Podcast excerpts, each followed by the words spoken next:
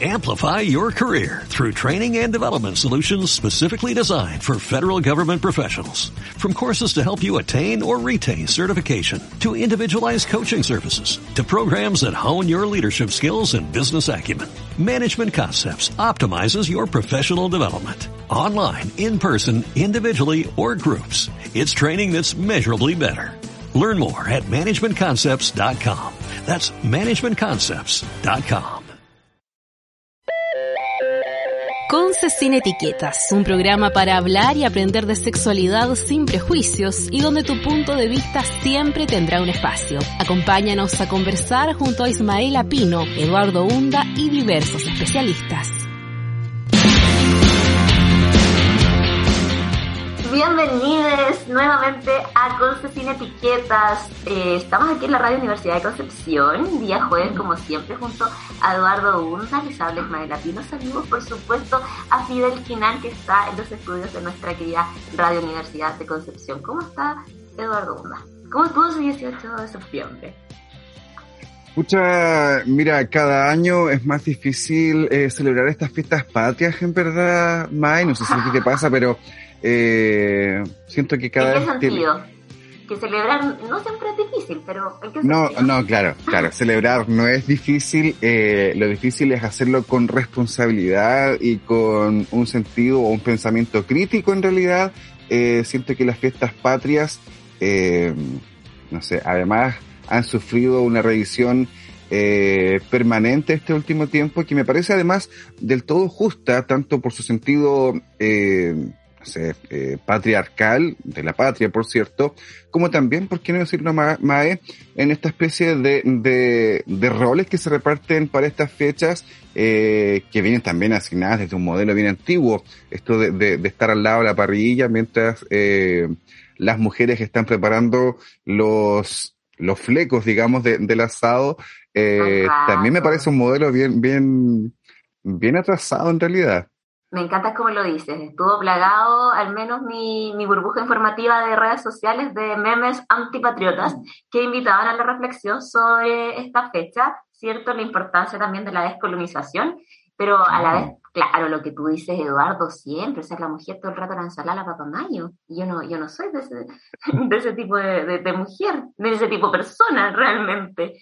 Eh, no, jamás he estado al lado de la parrilla eh, ni aunque, ni aunque supiera ni pudiera, pero la verdad que sé que también es un conflicto para los hombres, porque claro que es una división de género, y yo he hecho una encuesta, he hecho una encuesta, he preguntado, porque no todo hombre se siente cómodo con estar en la parrilla, porque es una gran responsabilidad, cómo te queda el asado además. Entonces ahí vemos cómo pesa el machismo para el propio hombre que tiene que soportar el tener a cargo el, la carne de la, de la mesa. No, es que esto del deber ser eh, e, es tremendo tanto para hombres como para mujeres. Yo encuentro esto de tener una responsabilidad asignada previamente eh, desde el modelo, desde lo que, lo que nos han mostrado, porque eso, eso también es interesante, Mae, eh, como la publicidad 18 era, con el precio de la carne, con el precio de las parrillas, con el modelo este, justamente también nos muestra principalmente a hombres parrilleros, a hombres que están parrillando. Y yo, yo no soy un gran cocinero, cocino, digamos, lo, lo, normal aquí en mi casa, pero, pero tampoco soy parrillero en realidad. Yo tampoco, no soy muy amiga de la carne, pero claramente que vi en mi familia solo hombres a cargo de la parrilla este año em, y me imagino que se reproducen un montón de hogares en todo Chile. Y claro, o sea, eh, sin ir más lejos, este mismo comercial que, que estamos evocando eh, son solo hombres, o sea, no hay, no hay mujeres parrilleras, no hay mujeres que, que sepan hacer el buen corte, que...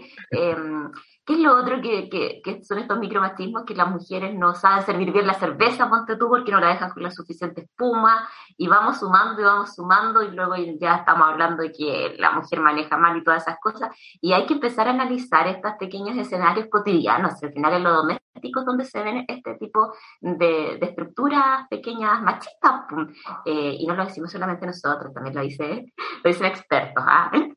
En todo caso, Eduardo estuvo, estuvo bien el descanso. hay que quedarse con. Sí, sí. Eh, muchas y muchos pudimos eh, descansar estos días.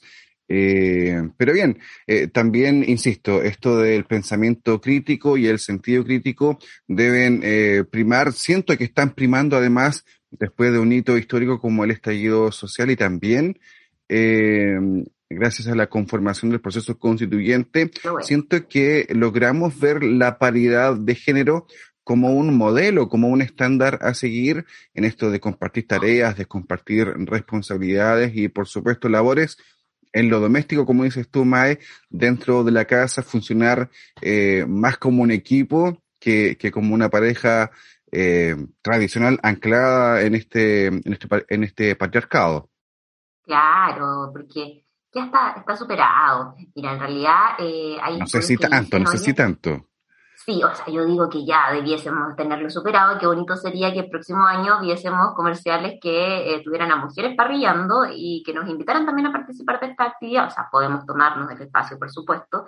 ¿Sabes qué me da curiosidad? Estaba leyendo que eh, una doctora en filosofía, eh, Valeria Campos, hacía la reflexión indicando que esto viene heredado del inicio del mundo prácticamente, donde eh, está esta estructura de hombre cazador y mujer cuidadora, entonces el hombre siempre va a estar asociado a todo lo que es proveer eh, el alimento y que cazar en sí es la actividad que requiere más fuerza y más inteligencia, destreza y todo esto finalmente es lo que vamos heredando y todavía replicamos cuando ponemos a un hombre en la parrilla y a una mujer, digamos, en, el- en la cocina haciendo lo, más soft, digamos. Y que igual es interesante eh, hacer la reflexión, Eduardo. Sí, sí, porque eh, siento que limitar los roles, tanto del hombre como de la mujer, a la fuerza física o alguna habilidad específica es eh, completamente anacrónico. En realidad, eh, no sé, yo como hombre no me veo yendo a cazar, digamos, el vacuno para, para las fiestas patrias. Eh, entonces, claro, son modelos que vienen desde la prehistoria, probablemente con estos machos cazadores y proveedores versus las mujeres cuidadoras y que se encargaban de mantener el hogar en el fondo. Pero claro, eh, siento que en la actualidad no tiene ninguna vigencia ni ninguna eh, posibilidad real, digamos, de, de, de permanecer. Yo siento que el trabajo en equipo eh, se va a ir tomando de alguna manera todos los espacios. Probablemente el doméstico sea el último, quizás porque es ahí también donde eh, hay más resistencia por parte de las mismas personas. Y ojo, tanto hombres como mujeres quizás eh, también tienen cierta resistencia a ese tipo de, de cambio de roles eh, en lo doméstico, insisto. Exacto. Si generalmente se, eh, hablamos de esta dualidad de lo público y lo privado, y es aquí en donde tiene importancia lo que tú mencionabas, y, y podemos conversar más, más adelante, por supuesto, con nuestra invitada, que es el tema de tener una convención paritaria, porque el espacio público es aquel del que se le ha dado, precisamente le ha dado estos patrones de, de comportamiento prehistóricos eh, al hombre, por su inteligencia, por su destreza y todo, entonces la política es una actividad masculina, las jefaturas son actividades masculinas, todas aquellas decisiones de importancia social son masculinas y aquello que es privado doméstico y que está asociado a las labores de cuidado, por supuesto, es femenino y es aquí en donde tenemos que lograr apoderarnos las mujeres del espacio público y los hombres incluirse sin sentir heridas sus masculinidades eh, de aquellas tareas que eh, tienen que ver con los cuidados y que van a hacer entonces que tengamos sociedades mucho más igualitarias. Yo creo que vamos para allá. Así es que, interesante, interesante, Eduardo. Oye, ¿sabes qué va para allá? Pero sí que sí, el Instituto Nacional, ¿supiste, Ah, Eduardo Bunda? sí, sí, claro, cómo no. Porque el 22 de septiembre fue un verdadero hito esa mañana, Eduardo Bunda, en el Instituto Nacional, ya que mujeres por primera vez eh, hicieron ingreso al establecimiento y se alistaron entonces para eh, entrar ya a clases presenciales.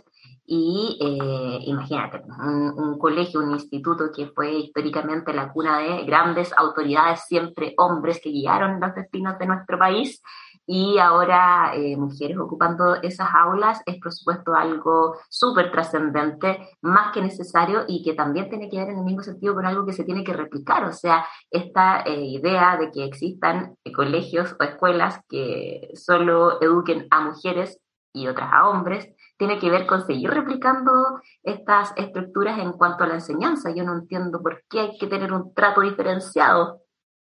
Sí, completamente. Eh, me gusta como lo dice el rector del Instituto Nacional, em, Manuel Ogalde, que celebra, digamos, de alguna manera la decisión de haber migrado, lo dice él, a este modelo plurigenérico, eh, que me encanta todavía más que, decir que es un colegio para hombres y mujeres, porque también reconoce justamente la diversidad eh, y las disidencias sexuales que están presentes ya desde pequeños en nuestro país, pequeños y pequeñas, adolescentes, jóvenes que también eh, pueden optar por una identidad distinta. Recordemos que también en nuestro país hay una ley de identidad de género, eh, una ley de no discriminación también, eh, eh, y justamente este tipo de acciones que buscan equiparar en el fondo el tema de la enseñanza tanto en hombres, mujeres, niños, niñas y también, como lo dice Ogalde, a las personas de, de más que, que, escapan, digamos, que están fuera de este modelo binario además. Claro, es un avance importante, se partió con niñas en séptimo básico integrándose al proyecto educativo del Instituto Nacional y luego ya se avanzará en los siguientes ciclos educativos. Pero es muy importante, como tú dices, Eduardo Hunda, que eh, esto sea más allá de la concepción binaria como, como ingresar hombres y mujeres a una sala de clases, sino que simplemente personas y, respetando también eh, sus identidades eh, escogidas. Así es que me parece súper alentador. Sí, a mí también, completamente. Recordemos que era uno de los colegios eh, emblemáticos justamente de hombres de nuestro país, tú lo decías, eh, figuras importantes a nivel político han egresado justamente del Instituto Nacional, que ahora está recibiendo también a mujeres dentro de sus aulas, buscando eh, ampliar, por cierto, la, la comunidad escolar, la comunidad educativa de este establecimiento. Eh, también hay, aquí no estoy seguro, Mae, pero me parece que la gestión de, de, la alcaldesa de Santiago también tiene algo que ver con esta decisión. Recordemos que eh, hubo cambio también en el municipio santiaguino. Estaba Alessandria hasta hace un par de meses. Ahora es la mm, dirigente del PC, Iracy Haller, que está ahí liderando esta comuna en Santiago.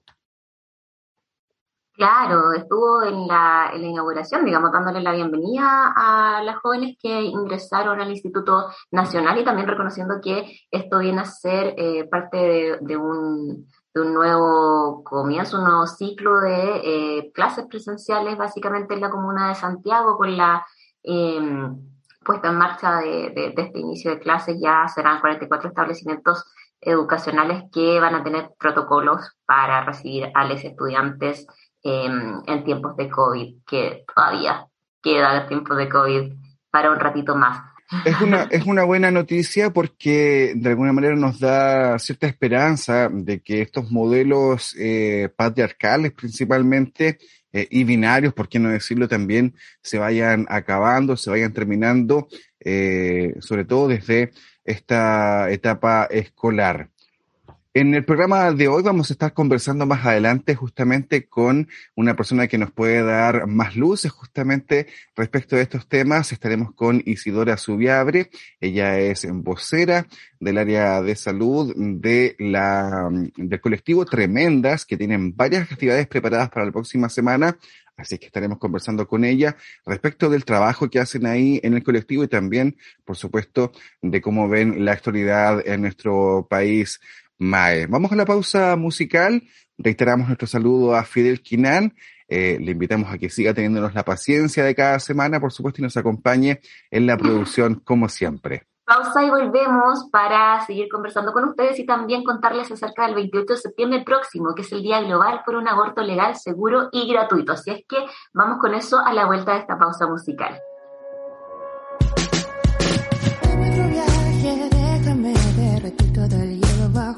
tus pies, mis resties en ese ajedrez. No es necesario que digas no otra vez. Que te has golpeado contra la pared y yo no tengo nada que perder. Puedo sentirme en paz. Podría decirte que todo va a estar bien, pero he aprendido que no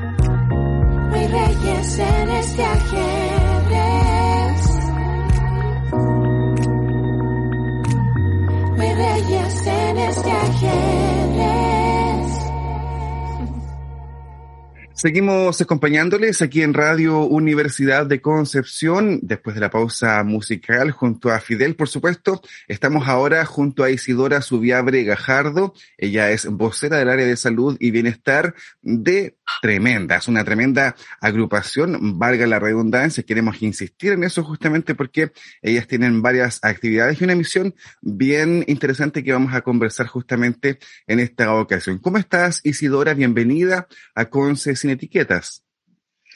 Hola, muy bien, muchas gracias por la invitación. Estoy muy feliz de poder compartir eh, con ustedes lo que es Tremendas, lo que hacemos, nuestras actividades.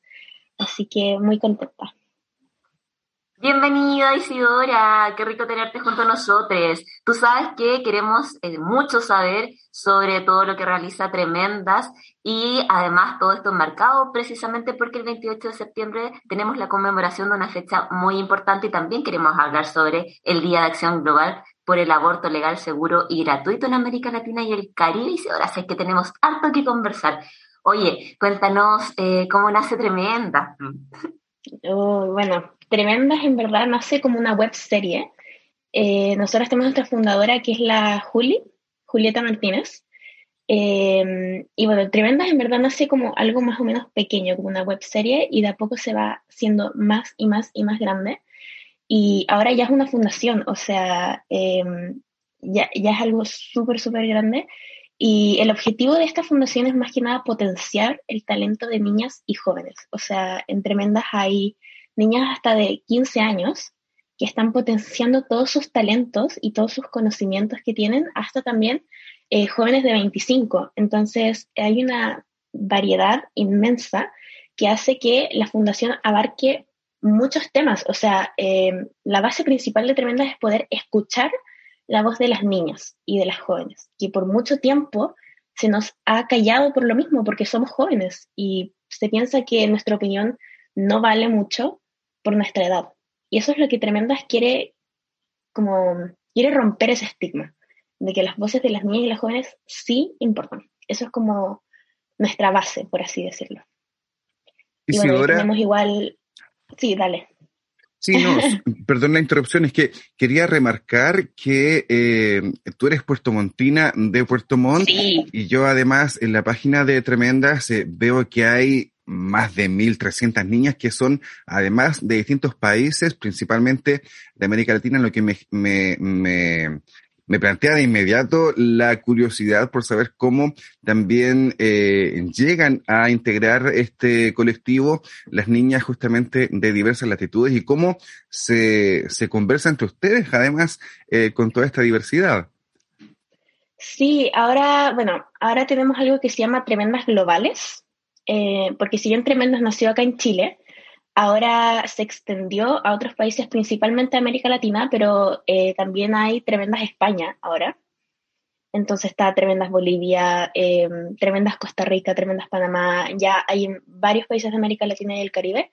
Y si bien somos, como somos tantas, eh, no siempre tenemos la oportunidad de conocernos entre todas, pero eh, son todas cabras muy bacanes con muchas ideas, entonces es fantástico poder como tener esa, esa variabilidad mm, no solo dentro de Chile, porque también está tremendas regionales, que hay muchas chicas de regiones, también de distintos países. Entonces eso nos da como tremendo campo para poder hablar de muchas temáticas y poder abordarlas y darlas a conocer igual muy similares la, las iniciativas y, lo, y, los requerimientos de las mujeres en todas partes de América, al menos, o de Iberoamérica, ya que están tan, tan internacionales. Me da mucha curiosidad, y si ahora, pues me gustaría también destacar que tú haces carne lo que, lo que proclamas, el, el, el tratar de que no se ignoren las voces por la edad que tienen las personas que tienen ideas y, y necesidad de, activismo. Tú tienes 19 años, así es que eso sí. igual es súper importante, porque nosotros estamos viendo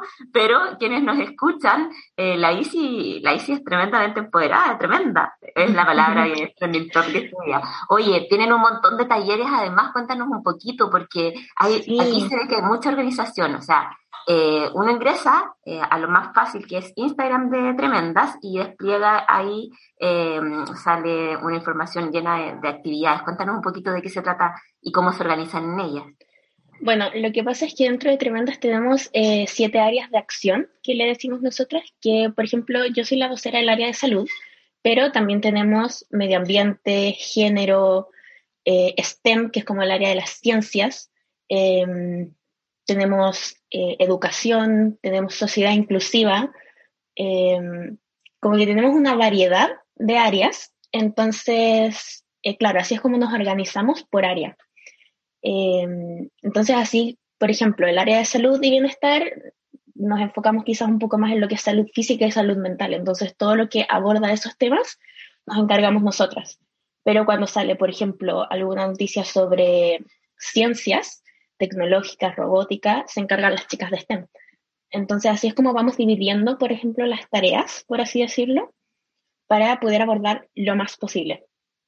Y así también se dividen dentro de globales, en todo sentido son siete áreas de, siete áreas de acción. Me gustaría justamente que pudiéramos profundizar, Isidora, en el área de salud y bienestar, que es la que, por supuesto, tú eh, más manejas, porque hay una serie de desafíos en nuestro país que tienen relación justamente con la salud sexual, con la salud eh, claro. reproductiva también, eh, principalmente hablando de las mujeres, porque eh, nos dedicamos justamente a este tema, hemos conversado con especialistas, hemos conversado con matronas, eh, con distintas personas que nos han de alguna manera mostrado las diferentes circunstancias que atentan justamente contra los derechos reproductivos, los derechos de salud sexual de muchas mujeres. ¿Cómo lo ven ustedes eh, pensando en que, claro, estamos saliendo intuimos todavía de una crisis sanitaria eh, que ha sido terrible claramente para las mujeres. ¿Cómo han visto este, este periodo y cómo piensan también cuáles son las percepciones que hay sobre el futuro, además, más cercano? Bueno, eh, claramente la pandemia se ha tomado en todo ámbito, por así decirlo, eh, el mundo. Entonces, en el sentido de la salud, eh, hemos tratado igual de hacer varios talleres y, y actividades relacionadas por lo mismo a la salud mental, que como al estar encerrados en pandemia se ha intensificado de una manera impresionante. Y bueno, respecto a la salud sexual, eh, nosotras creemos firmemente en que no tenemos que pagar como la crisis con nuestros cuerpos. Entonces ahí es donde seguimos como en la lucha constante de, de esto, como de que por, se despenaliza el aborto, de poder legalizar en un futuro el aborto, siempre estamos tratando de manifestarnos haciendo actividades. Ahora se viene el 28 y estamos haciendo ahí varias actividades para concientizar sobre esto porque mucha gente tiene perspectivas que son erróneas, o sea, mitos que hay que romper para que se pueda avanzar porque si nos quedamos pegados, eh, nunca vamos a poder avanzar. Entonces eso es como nuestro objetivo también, poder romper estos mitos para que la gente se pueda informar y ojalá pronto ya se pueda legalizar el aborto, por ejemplo. Hace unos jueves con Eduardo, eh, precisamente eh, la imposibilidad en la que quedamos de despenalizar estas tres causales, o sea, más allá, disculpa, de las tres causales de aborto que existen actualmente en Chile y que evidentemente porque somos chilenes, es la única realidad con la que convivimos, pero esto no es la realidad en todo el mundo y eh, es muy curioso que aún estemos en este estadio legislativo. Entonces, eh, cuéntanos un poquitito para quienes no sepan nada del tema, por qué es importante conmemorar este día, por qué incluso la Organización Mundial de la Salud hace recomendaciones en orden a que se vayan avanzando en estas temáticas, porque es parte de los derechos sexuales y reproductivos, porque la mayoría de los chilenes, eh, no sé si la mayoría hemos avanzado mucho afortunadamente, pero hay quienes todavía lo ven como un crimen. Y, y expliquemos un poquito en términos sencillos por qué no es, sino que es un derecho propiamente tal. Bueno, eh, está demostrado eh, por la misma Organización Mundial de la Salud que es un derecho sexual reproductivo y es un tema de salud pública. O sea que, eh, el que más allá de que una mujer pueda decir sobre su cuerpo, es eh, que muchas mujeres también mueren en clandestinidad Afortunadamente hoy pasa menos porque hay medicamentos para poder hacer el aborto de forma segura, pero eh, aquí como que se mezclan muchas eh, temáticas, por así decirlo, porque también tiene que ver la situación económica y social de la persona. Eh, porque obviamente las mujeres que viven en sectores más vulnerables tienen menos posibilidad de poder hacer un aborto de manera segura y tienen más riesgo de realizarlo de una manera que es muy peligrosa a comparación de mujeres que viven en mejor situación económica, que no van a tener ese problema. Entonces aquí no solamente se abarca el derecho sexual reproductivo de nosotras, sino también llega a ser una situación social, una problemática social y de salud pública. Y bueno, respecto al aborto hay muchos mitos, que por ejemplo, si se legaliza el aborto, eh, como que van a estar abortando por deporte casi, y eso es una gran mentira, porque el aborto no es la primera opción. O sea, nosotras como mujeres no buscamos que eh, la primera opción sea abortar, o sea, ojalá sea la última, ojalá las mujeres no tengan que abortar, porque es, es un procedimiento igual difícil, que conlleva algo emocional, físico, y por eso es que también pedimos, por ejemplo, la ley de educación sexual integral, que también la rechazan constantemente en la Cámara, entonces, como si no nos están dando educación sexual que corresponde, ¿cómo esperan que no hayan abortos? Entonces, como súper inconsecuente, porque se cree que al legalizar el aborto van a haber más abortos y más muertes, pero es todo lo contrario. En los países donde el aborto es legal, hay menos abortos. Entonces, por ejemplo, esos mitos hay que ir rompiéndolos, y porque mucha gente todavía cree en esas mentiras. Me encanta cómo lo planteas, Isidora, esta especie de círculo eh, donde, claro, al no contar con una educación sexual integral, eh, que lo hemos conversado largamente en este programa, lo hemos analizado también, eh, exactamente, se generan embarazos no deseados, no planificados, que terminan resultando finalmente en eh, malas decisiones o malas prácticas, producto justamente de que el Estado no se hace cargo de una política de salud pública. Eh, me pasa con distintas iniciativas que son más eh, progresistas, si se quiere, donde la oposición en nuestro país, o mejor dicho, el oficialismo en, este, en esta pasada, digamos, es demasiado conservador, pero al mismo tiempo sabemos que son privilegios, digamos, de algunos que también están ahí en ese sector.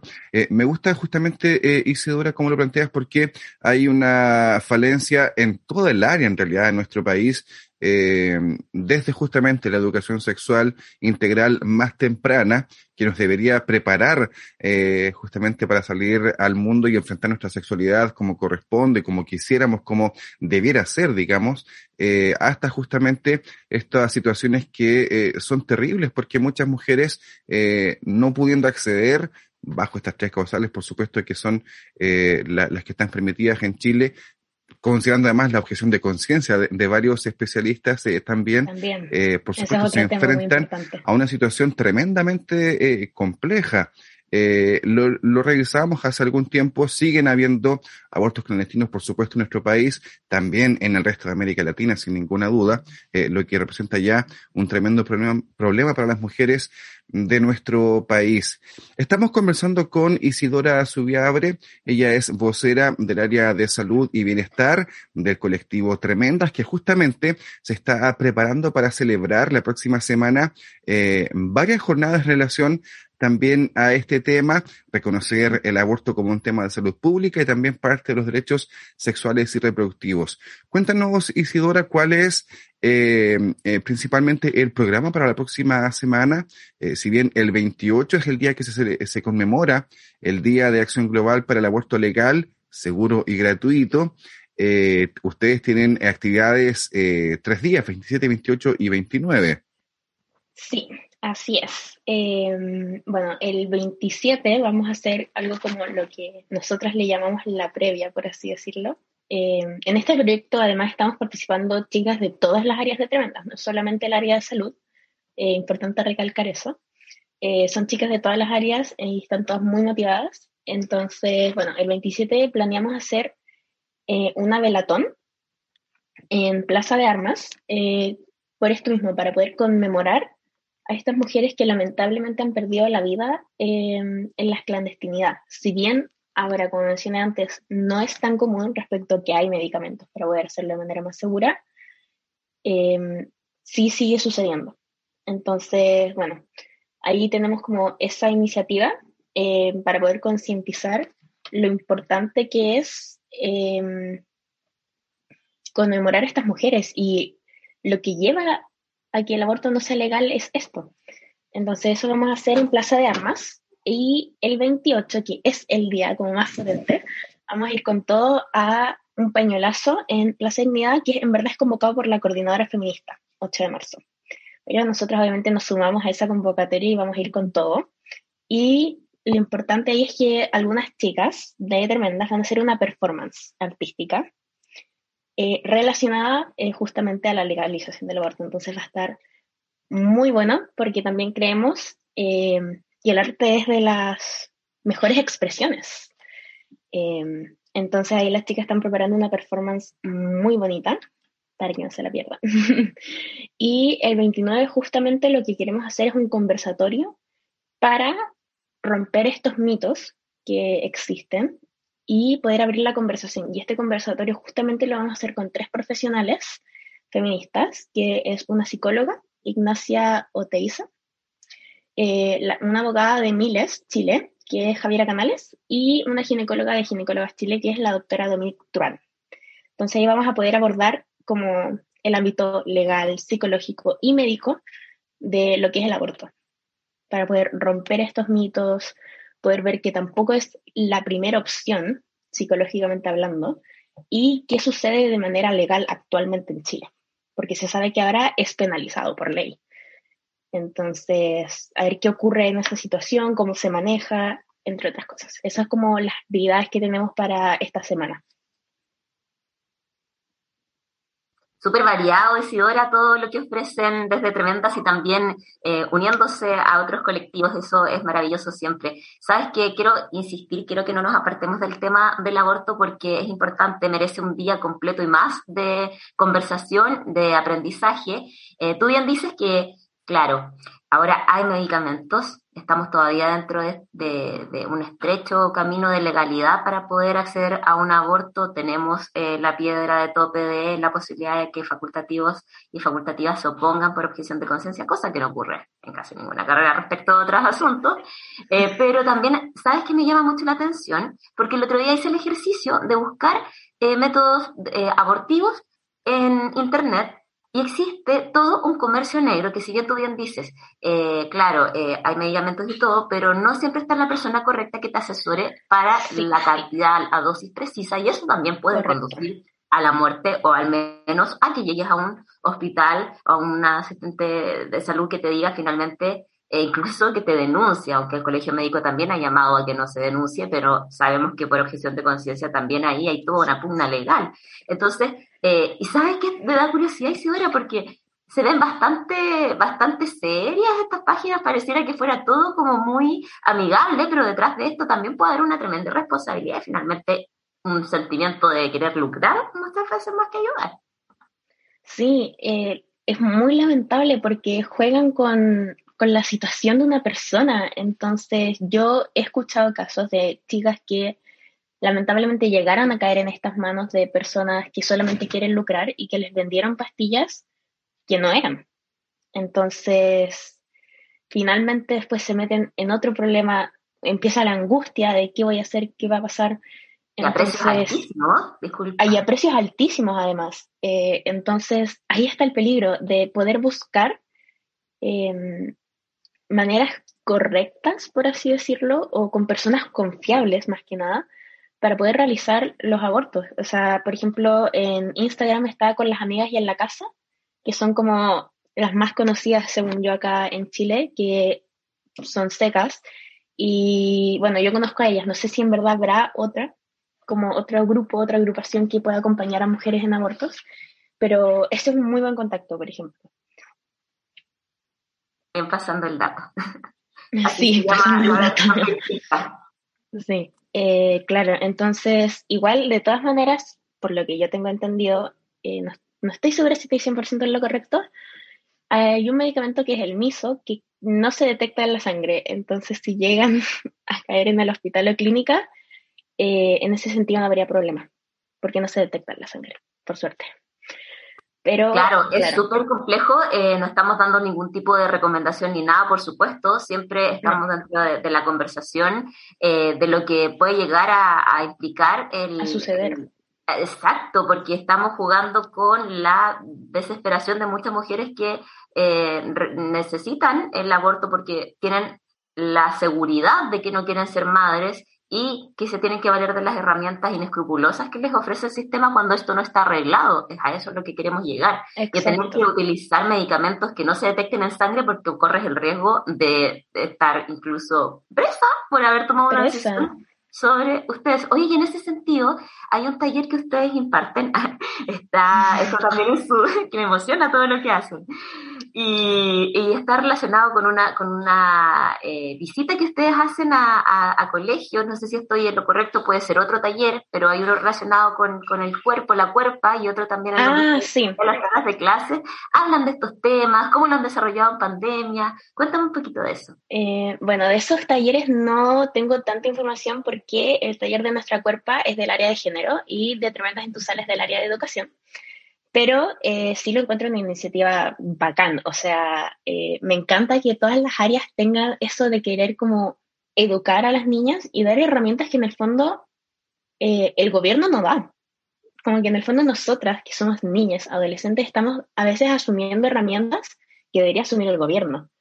Pero como no lo hacen, nos toca a nosotras, que queremos que esto se sepa, que esto se difunda y que es importante, eh, en el fondo estamos tomando nosotras esa iniciativa.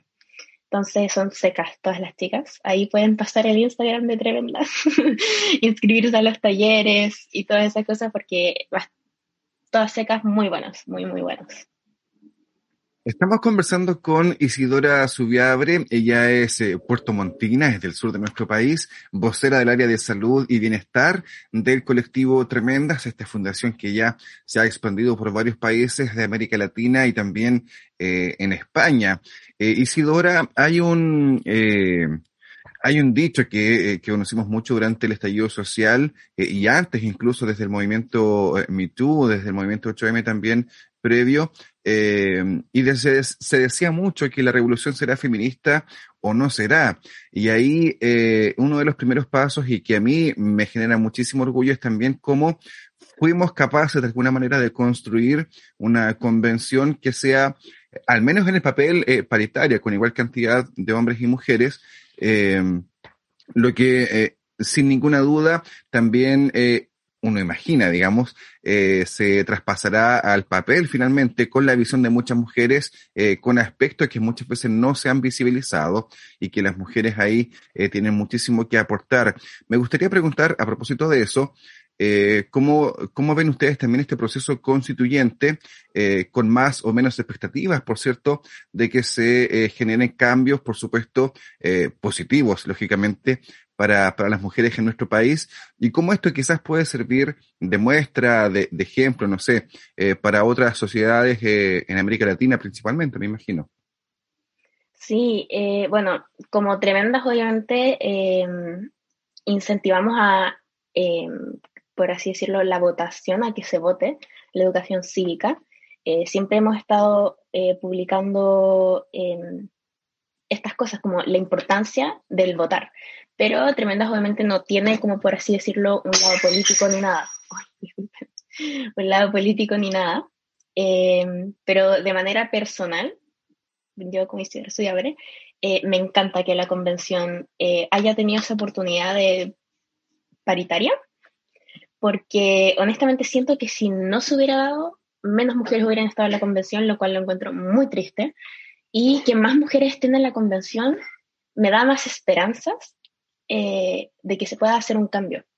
Y bueno, ahí obviamente eh, a mí me emociona mucho el proceso constituyente por lo mismo, y no solamente con respecto a las mujeres, sino también con otros temas importantes como lo es el medio ambiente, por ejemplo, que se puedan inculcar aquí estas nuevas leyes o importancias, así que espero que, que estén en el papel prontamente porque eh, sería un gran avance y encuentro que sería una gran motivación para otros países, como seguir el ejemplo de Chile, que esté una constitución escrita por un 50% de mujeres, maravilloso, o sea, es un gran ejemplo para otros países y lo encuentro bacán.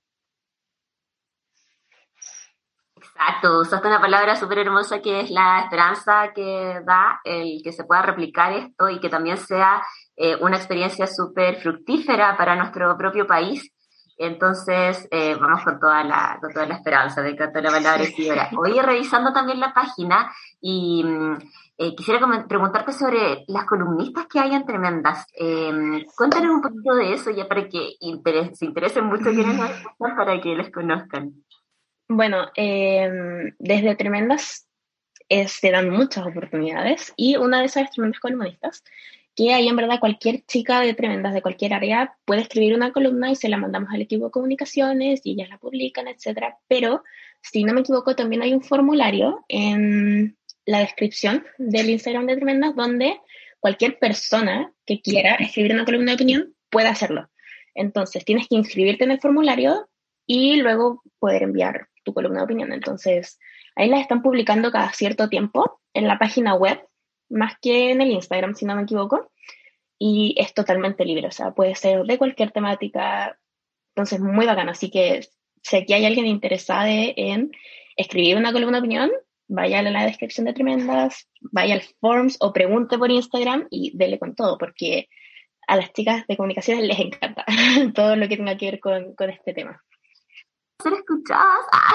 Y que todas Sí. podamos ser columnistas. ¡Qué genial! Me encanta tremenda, se pasó. sí, Oye, sí, tremendas, es realmente un colectivo que nos ha llamado mucho la atención, principalmente por esta organización, porque entendemos que aquí no hay, eh, no hay nada fácil en el fondo eh, llegar a un nivel como este. Eh, para quienes hemos trabajado en distintos equipos, eh, no es eh, tarea sencilla. Me encanta que sigan generando actividades y talleres, por supuesto, con, con las y los más chicos. Nada, yo muy contento de poder conocerles, de poder conversar también contigo, Isidora, acerca de Tremendas. Estamos llegando ya al final del programa de hoy. Eh, me gustaría dejarte algún minuto, Isidora, por si se nos quedó algo en el tintero, para que, para que tú también puedas eh, hacer un último comentario. Eh, bueno, muchas gracias a ustedes por la invitación. Estoy muy contenta de poder difundir lo que es Tremendas, porque personalmente como que me cambió la vida. O sea, me, me da muchas herramientas y me encanta poder hacer esto. Entonces, obviamente, si aquí hay más niñas y jóvenes que quieren hacer algo, quieren hacer activismo, pueden unirse a Tremendas, pueden preguntar por el Instagram y son totalmente bienvenidas. Y eh, obviamente respecto a la iniciativa del aborto, que por favor vayan al pañuelazo, vayan a la velatón, que se inscriban al conversatorio porque va a estar muy interesante. em, para romper estos mitos, que eso es lo que queremos hacer. Eh, también tenemos ahí por ahí eh, Twitter, Instagram de Tremendas, arroba tremendascl. Ahí pueden buscar toda la información y preguntar ahí. El equipo de comunicación va a estar feliz de responderles todas las dudas. Ahí está toda la información en el Instagram o en la página web. Eso, muchas gracias. Gracias a ti, Isi, y sobre todo eh, dejar más que invitadas a todas y a todos a que eh, hagan un, un, espacio los días próximos al 28 de septiembre para pensar, reflexionar y aprender un poquito más acerca del aborto y su necesidad de legalizarlo y de generar políticas públicas para todas las mujeres que lo requieran. Así es que genial, Ahí Isi nos contó todo lo que tiene programado. Les deseamos la mayor de las suertes, la mayor de los éxitos también y que, y que llegue mucho, mucho, mucho público para aprender de este, de este importante tema, Isi. Muchas gracias, sí. Eso es lo que queremos lograr. Esperamos desde, desde aquí de Concepción que les vaya muy, pero muy bien, Isidora. Eh, queremos despedirnos, por supuesto, agradecerte estos minutos de conversación, extenderles nuestro saludo y nuestros deseos de éxito a todo el equipo de Tremendas. Esperamos que les vaya muy, pero muy bien. Queremos eh, también eh, saludarles a ustedes que nos están acompañando, invitarles también a que nos sigan escuchando cada semana a través de Radio Universidad de Concepción en el 95.1 en FM y también en radioudec.cl. A nosotros nos encuentran en Instagram como arroba conce sin etiquetas y también cada semana en Spotify. Isidora, muchas gracias por acompañarnos. Extendemos nuevamente nuestros saludos a toda la gente de Tremendas y nos encontramos entonces la próxima semana en otro capítulo de Conce sin etiquetas. Chao, chao, que esté muy bien. Chao, muchas gracias. Acabamos de conversar de sexualidad en Conce sin etiquetas. Nos volveremos a encontrar la próxima semana en este mismo horario con más información, invitados y novedades. Mientras tanto, envíanos tus comentarios a nuestra cuenta de Instagram arroba sin etiquetas.